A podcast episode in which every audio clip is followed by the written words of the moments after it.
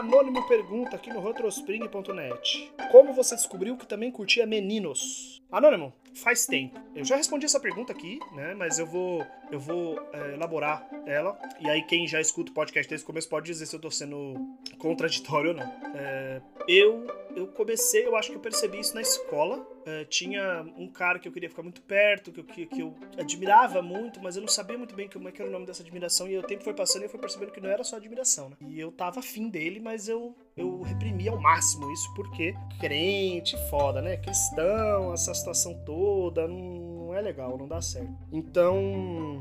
É, eu comecei aí, mas eu nunca cultivei muito isso até depois de, depois de adulto. E mesmo depois de adulto, as minhas parcas experiências com homens foram tão ruins assim. É, eu tenho. Eu conto na mão, assim, as vezes que eu estive com caras que foram experiências boas, experiências legais, assim, experiências tranquilas. É, eu realmente não sou, eu acho. Eu não tô.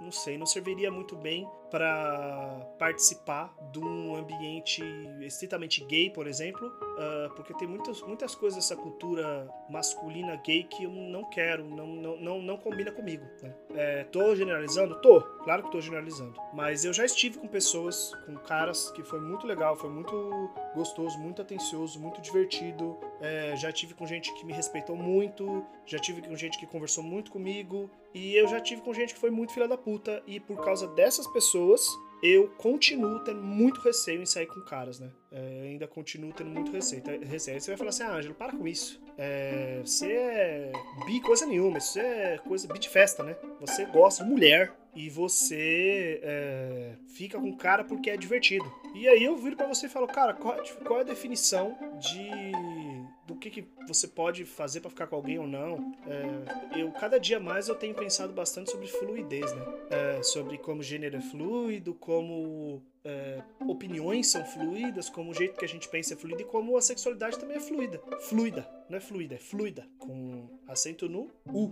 Fluida. Ou é no. Não é fluida, né? Não, é fluida. Então, é, eu acho que a sexualidade é muito fluida e eu tenho cada dia mais pensado nisso. Como tem muitas pessoas. Aquela coisa, né? Do velho gay. Que, que é a piada que faz. Ah, o cara viveu a vida inteira dele, aí quando ele ficou velho, virou gay ou se mostrou gay. Não, às vezes o cara ele foi gay a vida inteira e sempre escondeu. E às vezes não. Às vezes ele percebeu que a vida dele mudou e que agora ele gostava de homem. Sei lá, eu. eu... Aí que tá, eu não sou um velho gay para poder dizer, para falar sobre isso. O que eu posso falar é sobre a minha vivência, a minha descoberta. Tem caras que eu conheço, que eu tenho contato ainda hoje, que eu sou apaixonado, assim que eu tenho plena consciência que meu interesse, minha, por mais que eu goste deles como pessoas, eu também gosto deles como um, parceiros sexuais, assim, como pessoas para transar e pra ter junto, sabe? Tem gente ao meu redor hoje que eu acho gostoso, assim. Ao mesmo tempo que tem gente que não. E é engraçado, porque eu tenho isso também com mulheres. Tem mulheres que eu quero ser só amigo, tem mulheres que eu quero ser amigo e quero transar, né? É, é tenho pouquíssimas, hoje em dia tem pouquíssimas pessoas ao meu redor que eu só quero transar, sem ser amigo. Por isso que eu acho que essa a cultura do hookup em geral, assim, não só do hookup gay, mas do hookup em geral não, não me atrai muito. Eu tô gostando cada vez mais de ter uma relação melhor com as pessoas antes de. de é, é legal até ter sexo casual, sexo casual é muito gostoso, é muito divertido, mas é tão, tá, tão, tá sendo tão difícil achar gente que pensa como eu, que vê isso tudo como eu e que tem uma certa. um certo carinho, um certo afeto antes da parte sexual que é complicado, mas enfim.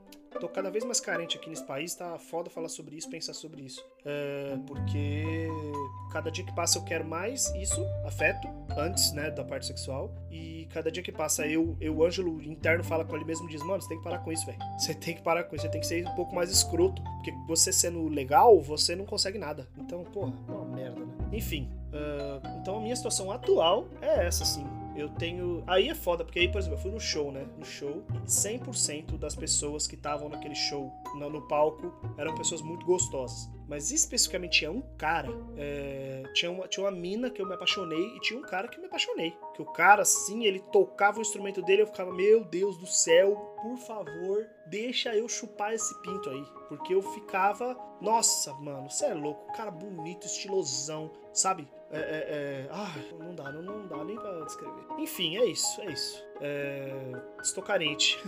tô muito carente, cara. Tá legal aqui não. É, espero que vocês tenham gostado desse episódio. É, me sigam lá no Instagram, arroba No Twitter eu tô parando de usar, então, sei lá. E quando eu fizer minha, meu anúncio de Tour Brasil 2023, talvez, é, transem comigo. Por favor, mandem mensagem. Beijos e tchau!